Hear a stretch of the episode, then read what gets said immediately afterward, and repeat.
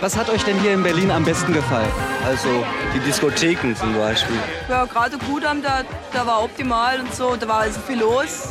Ja, gerade Kudamm auch, aber mit Diskos, aber die großen Diskos, wo es bei uns nicht so gibt. Gefeiert wurde in Berlin schon immer. Nur in jedem Jahrzehnt ein bisschen anders. Die 80er sind die 80er. Das war in dieser Zeit, was man da leben musste, das musste raus. Ne? Man trank Champagner und ja, ab und zu mal ein Näschen war auch nicht so verkehrt. Wie fühlt es sich an, in einer Stadt zu leben, in der von Montag bis Sonntag exzessive Partys starten? Das war oft dann so ein Gefühl von äh, vollkommener Glückseligkeit. Doch die berauschenden Nächte können gefährlich werden. Live fast, die young.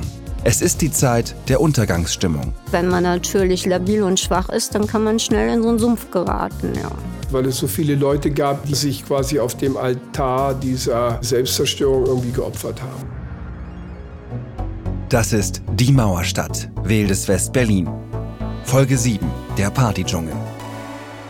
Ich bin Johannes Nichelmann. Hallo, Hallo. ich bin Brit Kanja, Berlinerin, also Westberlin.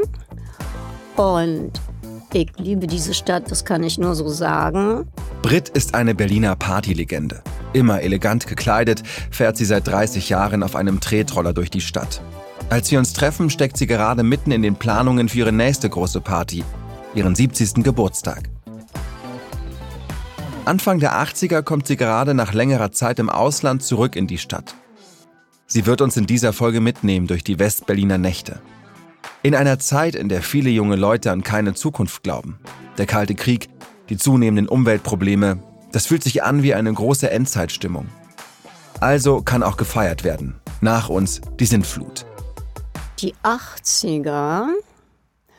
Es war gerade die Zeit für einige No Future, für andere war es äh, der Punk, diese totale Anarchie. Für an also es gab ja ganz viele Bewegungen, aber irgendwo keiner wusste, wo es richtig hinging und es war irgendwo auch schon Wut dabei. Und es äußerte sich in ganz viele Musikrichtungen. Also es war Reggae, es war Punk, es war schon die Anfang von Hip-Hop-Rap. Und ganz plötzlich war Haus meine, endlich. Und äh, das war natürlich meine Musikrichtung. Die, ich bin Hausfrau. Und gerade Berlin eben auch mit dem keine Sperrstunde. Das zieht ja auch ganz viele Leute an, die sonst um eins äh, irgendwo Schluss machen müssen. Und daher hatte das schon immer ein ganz eigenes Flair gehabt. Wie ist das Leben in einer Stadt, in der man, wenn man will, immer feiern kann? Der Schauspieler Tayfun Bademsoy kommt als Kind mit seinen Eltern aus der Türkei nach Berlin. Anfang der 80er ist er Anfang 20. Ich hatte da gerade meine Karriere gestartet. Ich habe 79 mein erstes Fernsehspiel gemacht und 81 hatte ich zum ersten Mal die Möglichkeit, auf einer Bühne zu stehen, an der Schaubühne. Und deshalb war für mich so, das Leben fing gerade da an. Und ich habe permanent nur gedreht. Ich habe täglich 380 Mark verdient, was jemand in einem Monat verdiente. Deshalb war für mich Berlin eine unglaublich heiße Stadt. Genau wie Britt Kania lebt er damals wie heute in Charlottenburg. Der Bahnhof Zoo und die City West liegen direkt um die Ecke. Dort sind die angesagten Diskos und Cafés. Ich habe, äh, was weiß ich, tagsüber geprobt, abends gespielt oder gedreht. Und nachts sind wir dann wirklich durch die Bars gezogen und haben, haben im schwarzen Café dann gefrühstückt. Das war so ein ganz, also für, für uns junge Menschen, so Anfang 20, war das eine ganz, ganz tolle Zeit. Und Berlin hat natürlich damals auch wahnsinnig gekocht. Das schwarze Café am Savini-Platz ist bis heute eine Institution. Ich habe zum Beispiel viel in München und Köln und so weiter gedreht. München war immer so äh, Etepetete, reiche Leute. Und ähm, da kannte ich zum Beispiel Prag-Café, bist du reingegangen. Aber das war eine andere Stimmung. Da war irgendwie so sich zeigen mit Klamotten und so weiter. Hier waren die Punker überall, hier waren die, äh, die erfolgreichen Künstler, äh, die gar nicht auf so Äußeres geachtet haben. Es ist aber nicht so, dass das Äußere überhaupt keine Rolle spielen würde. Wir alle wissen oder haben schon mal davon gehört, wie hart die Berliner Türen sind. Ein echter Jahrmarkt der Eitelkeiten notiert eine Zeitung und weiß auch, in welchem Laden dieses Selbstbewusstsein vor allem kultiviert wird. Was heute das Berghain ist, war damals ein Club unweit des Kurfürstendamms in der Nürnberger Straße 53. Der Dschungel. Er lag in einem alten 20er-Jahre-Bau. Und das war irgendwie auch der Anspruch, der Tanz auf dem Vulkan. Feiern, komme was wolle. Was, was war das Besondere am Dschungel? Weil das scheint ja so die legendäre Absteige gewesen zu sein, oder? Absteige ist gut, das war die Disco überhaupt. Äh, da musstest du erstmal sowieso eine Hundemarke haben, um reinzukommen. Was war das genau? Wo hat man das herbekommen? Dschungel hat es selbst produziert, dann hat es jedem, den sie das geben wollten, in die Hand gedrückt. Manche haben es sogar gekauft. Ich habe gehört, dass man es kaufen konnte. Da konntest du dann irgendwie so, so ein, was weiß ich, 500 Mark bezahlen und dann hast du so eine Jahresmarke gehabt. Dann durftest du immer rein und du durftest immer jemanden mitnehmen. Und da waren immer so die Türvorsteher, die haben dann immer überprüft, ob du da rein darfst. Damals war natürlich eine Sache, Ausländer kamen nicht überall rein, also gerade Türken wurden nicht immer reingelassen. Also da wurde dir einfach ganz klar von einem Türken, der wirklich da stand, sagt, gesagt dann keine Türken oder so. Also wenn du die Marke hattest, ähm, durftest du rein. Und dadurch kamen natürlich nur bestimmte Leute rein. Das waren dann so Special Guests oder natürlich viele Künstler, natürlich viele, die Geld hatten, die diese Marken kaufen konnten. Also so, sage ich mal, so Straßenvolk war sicherlich nicht da drin. Insgesamt sollen 1000 dieser Clubmarken im Umlauf gewesen sein. Über der breiten Glastür steht in dicken, fetten Buchstaben Dschungel. Eingangstür und Schaufensterfront sind mit Vorhängen und Jalousien so abgedunkelt, dass kein Ton, kein Lichtstrahl von innen nach außen dringt. Und es ist wirklich wie im Berghain. Es herrscht im Dschungel ein striktes Fotografierverbot. Was damals mit Sicherheit leichter zu kontrollieren war, schließlich hätte man ja seinen Fotoapparat mitbringen müssen. Manche erzählen sich damals, dass die Türsteher besonders gnädig seien, wenn man komplett in Schwarz gekleidet um Einlass fleht. Eines Tages, im Mai 1982, wird eine Gruppe von Punks von den Türstehern abgewiesen. Aus Wut randalieren sie und zerstören die Schaufensterscheibe des Dschungels und des benachbarten Hundesalons. Britt Kania hingegen ist Stammgast und für Stammgäste treten die Türsteher immer gerne zur Seite. Es war natürlich immer gut, wenn der Türsteher einen mochte. Dann konnte man da vorbei. Also das, man fühlte sich da auch ein bisschen gebauchpinselt. Die Partys gehen gegen 1 Uhr nachts erst richtig los. Ja, und dann war man drin und dann traf man den und den und den und man freute sich natürlich, den einen oder anderen zu sehen. Man feierte eben. Ja, also eigentlich die ganze Woche, nur am Wochenende nicht. Also immer diese Tage, wo man möglichst doch eine bestimmte Gesellschaftsgruppierung zusammenfindet. Und die war natürlich auch speziell und da mischten sich auch alle Kreise. Das war toll. Und es hatte oben eine, eine, Galerie, wo man auch von oben runter gucken konnte. Eigentlich war der Laden sehr klein im Grunde genommen. Eine geschwungene Treppe führt nach oben auf den Balkon. Von dort lässt sich die Tanzfläche bestens beobachten.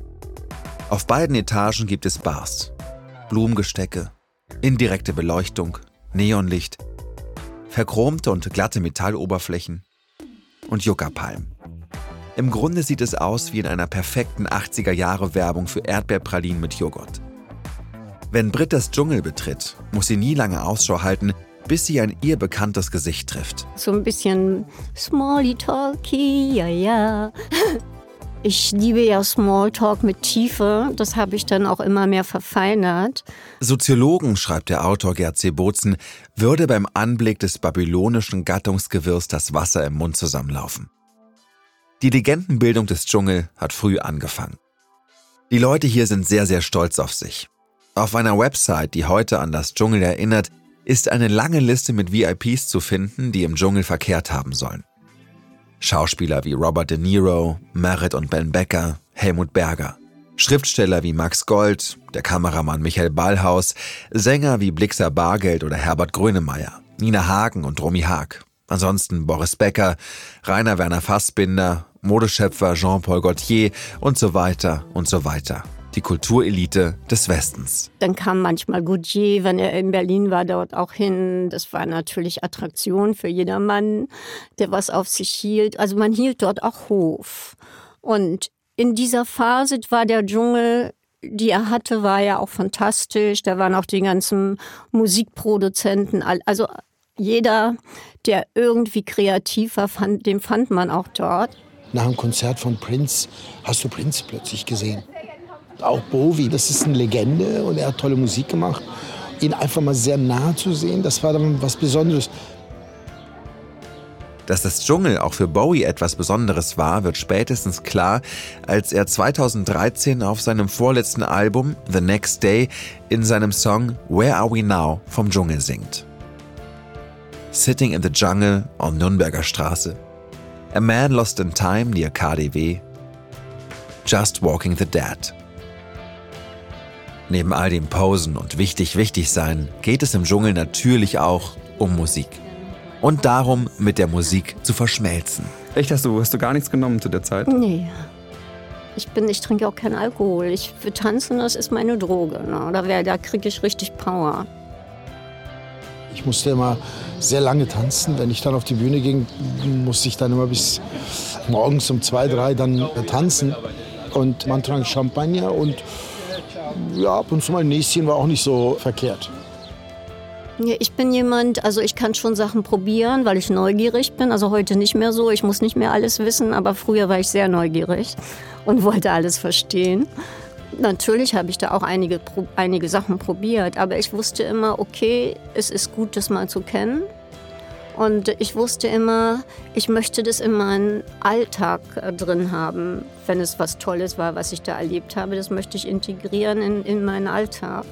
Und äh, ich sage dann immer, ich bin naturbeschwipst. Das bin ich auch.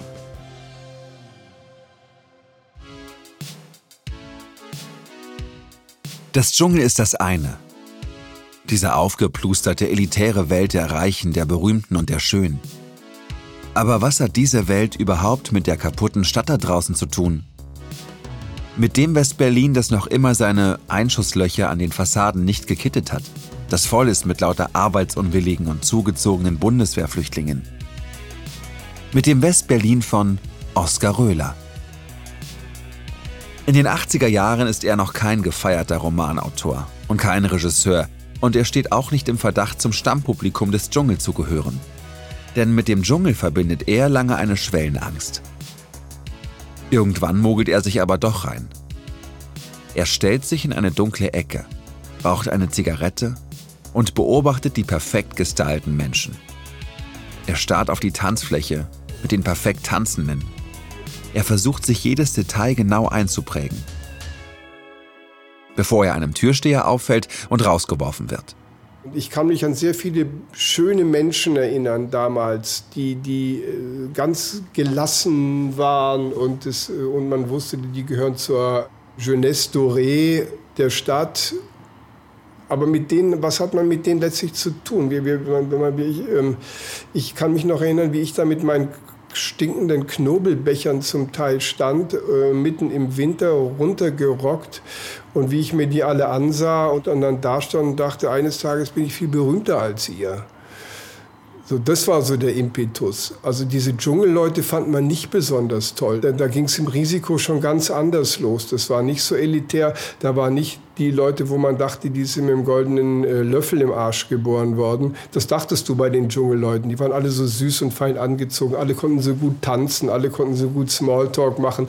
Alle waren so liebenswert und hübsch und geschmackvoll. Richtige Exzesse haben da eigentlich nie stattgefunden. Das Risiko. Als Oskar Röhler 1981 nach Berlin kommt, hört er immer wieder von diesem Laden unterhalb der Yorkbrücken im Grenzgebiet zwischen Schöneberg und Kreuzberg. Die Fassade ist schwarz vom Dreck. Über der Tür prangt die Werbung für ein Bier. Neben dem Eingang hängt ein roter Kaugummiautomat.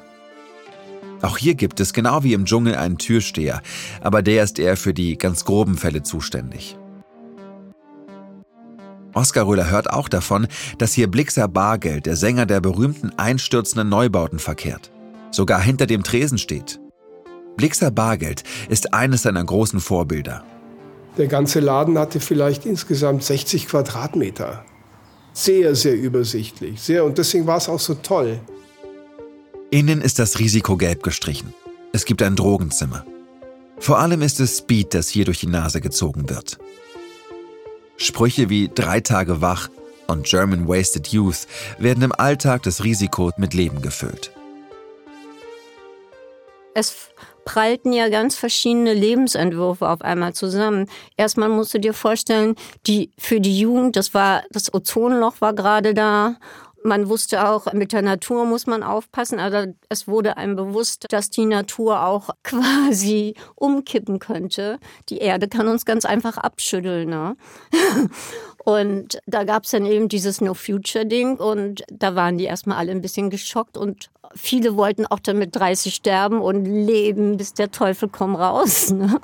Keiner hat was gesagt, wenn du stockbesoffen die Oranienstraße runtergekrochen bist da fanden Wettsaufen immer statt. Und die arteten so aus, dass zum Schluss die ganze Kneipe auf allen Vieren die Göbenstraße entlang gekrochen ist. 40, 50 Leute, alle am Boden, kotzend, vollkommen fertig. Diese Blöße hast du dir gegeben. Man wusste, und das war eine Sauf- und Drogengesellschaft bis in die höchsten Kreise rein. Ich habe so das Gefühl gehabt, jeder musste sich, um Berlin und den Status dieser Isolation auszuhalten, irgendwie sedieren mit, mit Alkohol und gegebenenfalls anderen Sachen. Und ich habe das Gefühl, dass das, die ganze, dass das sämtliche Bevölkerungsschichten irgendwann komplett erfasst hatte. Spätestens als ich ankam, Anfang der 80er Jahre, habe ich so das Gefühl gehabt, dass ich keinen nüchternen Menschen mehr auf der Straße gesehen habe, außer vielleicht diesen alten Kriegswitwen und ein paar Taxifahrern. Britt Kania ist in den 80ern in fast allen Subkulturen Westberlins zu Hause.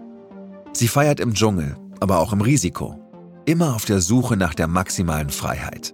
Im Risiko, da war jeder in der Zeit und das war natürlich Anarchie hoch 10. Und was sehr schön war eben in den 80ern, dadurch, äh, dass eben äh, Berlin ja am Tropf der Bundesrepublik hing und versorgt wurde und die Leute ja auch diese Berlin-Hilfen bekamen, konnte selbst jemand, der ganz wenig Geld hatte, ein wirklich glückliches Leben führen. Und die anderen zogen auch die anderen mit, die gar nichts hatten. Also da hatte man sich gar keine Gedanken gemacht. Und da konnte natürlich in den 80ern auch die Kunst erblühen aus allen Richtungen. Und äh, auch das Risiko war ja eben da auch wirklich Risiko.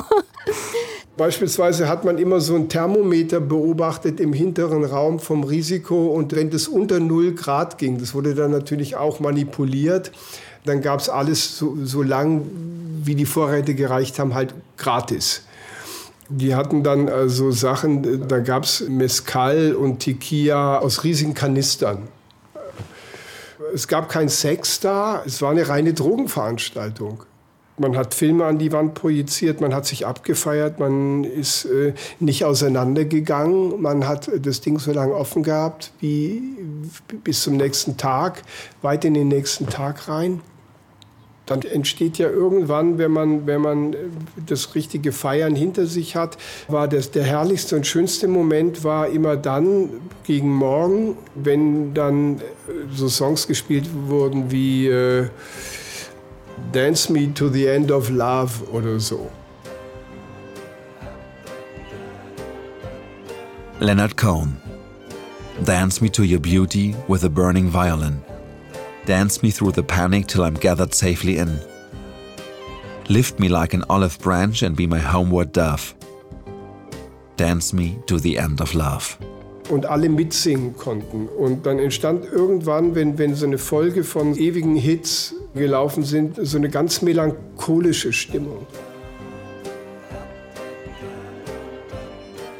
Dann wurde es ruhig, dann wurde zwar weiter gesprochen, aber dann hat man sich komplett, sagen wir mal, so der Musik hingegeben und zum ganz existenziellen, wunderbaren Nachdenken, was, was halt hervorgerufen wurde durch die verschiedenen Chemikalien und den Alkohol, den du halt im Blut hattest. Und das war oft dann so ein Gefühl von äh, vollkommener Glückseligkeit. Und es dauerte dann, sagen wir mal, im Winter oft sehr lange, bis die ersten Tauben anfingen zu gurren und der Straßenverkehr irgendwo losging. Dass dann wich diese, diese Freude und dieses fast elysienhafte äh, Gefühl, was, du, was diese 50, 60 Leute in diesem winzigen Laden dann miteinander geteilt haben, das wich dann so einer eine Art Angst und Erschrecken weil du wusstest, dass du in einer gewissen Zeitspanne wieder mit der hässlichen Wirklichkeit der Stadt konfrontiert wirst. Auf eine Wand des Risiko hat jemand in großen Buchstaben das Wort Sentimentales geschrieben. Für den einen oder anderen ist das Risiko aber der Anfang vom Ende. Speed reicht irgendwann nicht mehr aus. Und so nehmen sie Feuerzeug und Löffel in die Hand, um sich ihr Heroin aufzukochen. Was später durch einen gezielten Stoß mit der Spritze in eine noch verfügbare Vene für Wallung sorgen wird. Ähnlich wie bei den Kindern vom Bahnhof Zoo. Das aber ist selbst Oskar Röhler zu krass. Nee, darauf habe ich mich nie eingelassen. Ich habe mich immer Feigling vor der Nadel genannt. Meine Junkie-Freunde man hat einfach auch also enorm in jeder Hinsicht über die Stränge geschlagen. Ich, ich, nehme mich davon fast schon auch aus, weil es, weil es so viele Leute gab, die, die viel, viel mehr sich quasi auf dem Altar dieser Selbstzerstörung irgendwie geopfert haben. Ja, da gab es immer einige, die dann irgendwo tot aufgefunden wurden oder so. Junge, hübsche Transen waren auf einmal weg vom Fenster. Also es war schon oft passiert, ja.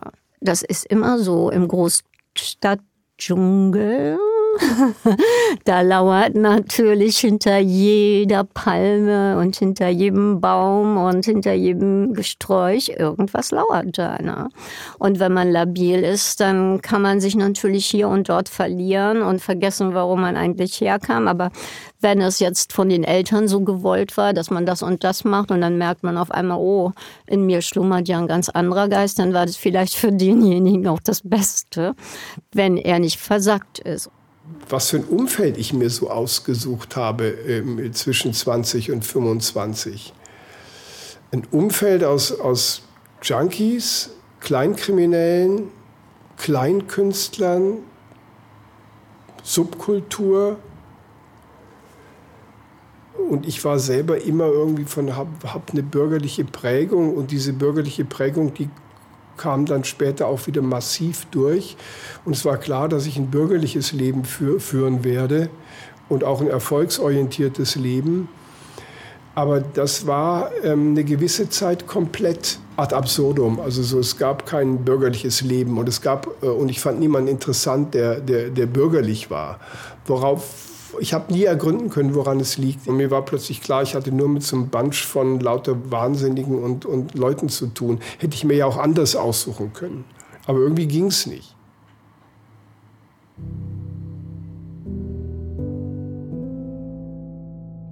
Brit Kania gründet Ende der 80er ihren eigenen Club, das 90 Grad. Bis heute ist sie gern gesehener Gast auf sämtlichen Partys der Stadt. Das Risiko wird 1986 geschlossen. Heute befindet sich in den Räumen ein Reisebüro. Der Dschungel schließt 1993. In der Nürnberger Straße sind aber auch heute noch Gäste die ganze Nacht willkommen. Dort ist jetzt ein Hotel. Die große, exzessive Party aber ist schon viel früher beendet. Jemand schreibt, durch einen Schuss ins stille Glück. Plötzlich war das irgendwie vorbei. Man hat sich plötzlich, während man jahrelang gefeiert hat, auf einmal als Verlierer gefühlt. Das HI-Virus verbreitet sich. Erst in den USA, dann in Europa, auch in West-Berlin. Aber Anfang und Mitte der 80er versteht noch niemand, was es mit diesem Virus überhaupt auf sich hat. Nur, dass es tödlich endet. Dann hat man gehört, der und die und der ist tot. Also das hat einen auch schon berührt und auch im engen Freundeskreis halt ganz tolle Menschen verloren durch die Krankheit. Das Virus. In der nächsten Folge von Die Mauerstadt, Wildes West Berlin. Präsentiert von RBB Kultur. Alle Folgen in der ARD Audiothek. Idee und Produktion Nikolas Kräuter und Stefan Widowild. Buch, Regie und Sounddesign Johannes Nichelmann. Mischung Julius Hofstetter. Regieassistenz Oliver Martin. Redaktion Kim Neubauer. Executive Producer Jens Jarisch. Die Mauerstadt, Wildes West-Berlin ist eine Produktion für den Rundfunk Berlin-Brandenburg von Casino Royal in Zusammenarbeit mit Studio J.